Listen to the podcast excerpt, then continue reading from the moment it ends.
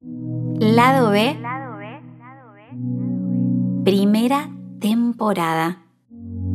El karma del líder.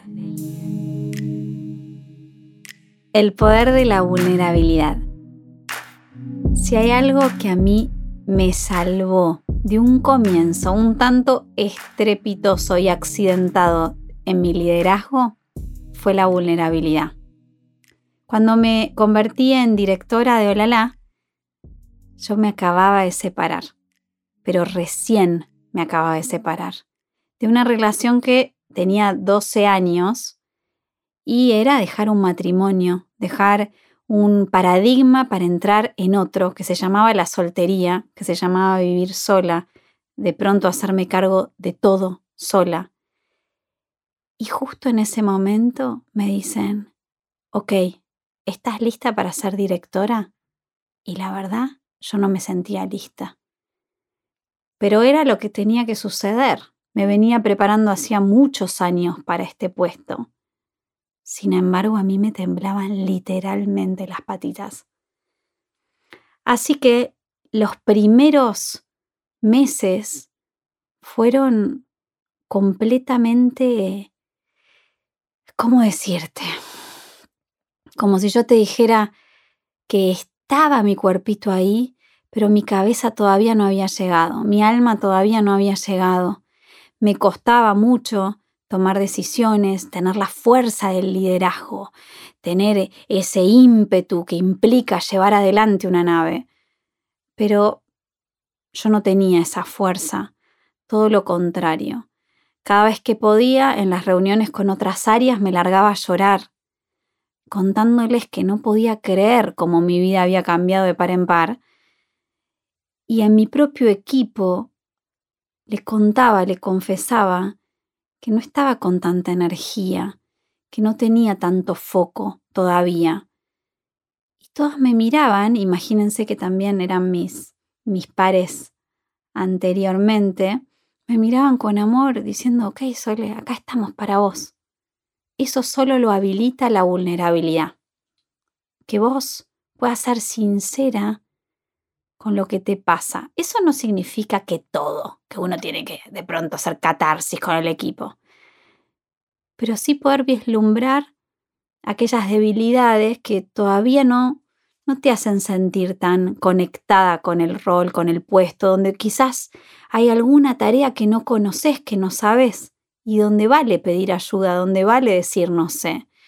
O quizás algo que todavía no tenés claridad, no puedes decir, todavía no, no termino de encontrar cuál es la mejor manera.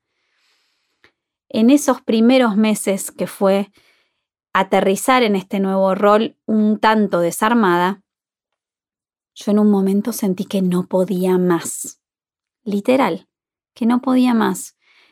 De pronto cada fin de semana quería que fuera lunes nuevamente, porque imagínate, sábado y domingo son los días más difíciles después de una separación, porque no tenés muchas cosas para hacer y la gente se reúne, sale con sus parejas, sus cosas, sus familias, y vos estás sola en tu nuevo departamento. Y yo deseaba que fuera lunes, yo quería ir a trabajar, era lo único que me mantenía entretenida. Sin embargo, la sensación de no estoy a la altura era más fuerte que la propia rutina que me sostenía.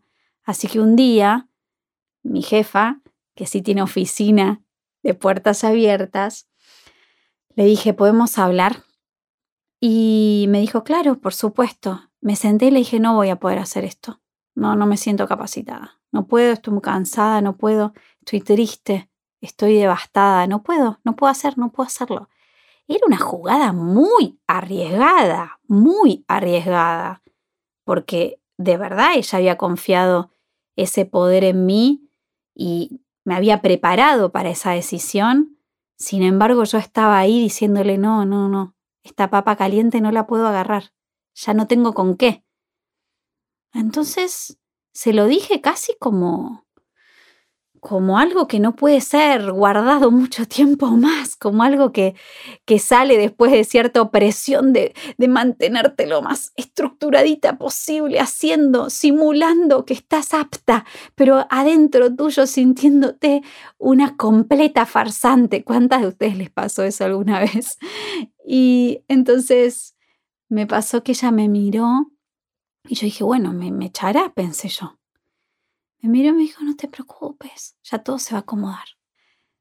Y no solo no me echó, sino que tuvo la destreza, la habilidad, la confianza de saber esperar que mis dones se restablecieran, que simplemente era una cuestión circunstancial. Ahí es donde vulnerabilidad y empatía se encuentran.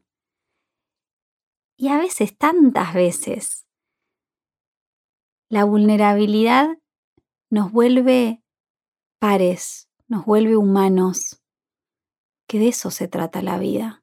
En realidad, no hay rangos. Me encantaría que me compartieras qué te pareció este episodio. Etiquetame con arroba somos.buscadoras o arroba solesimón.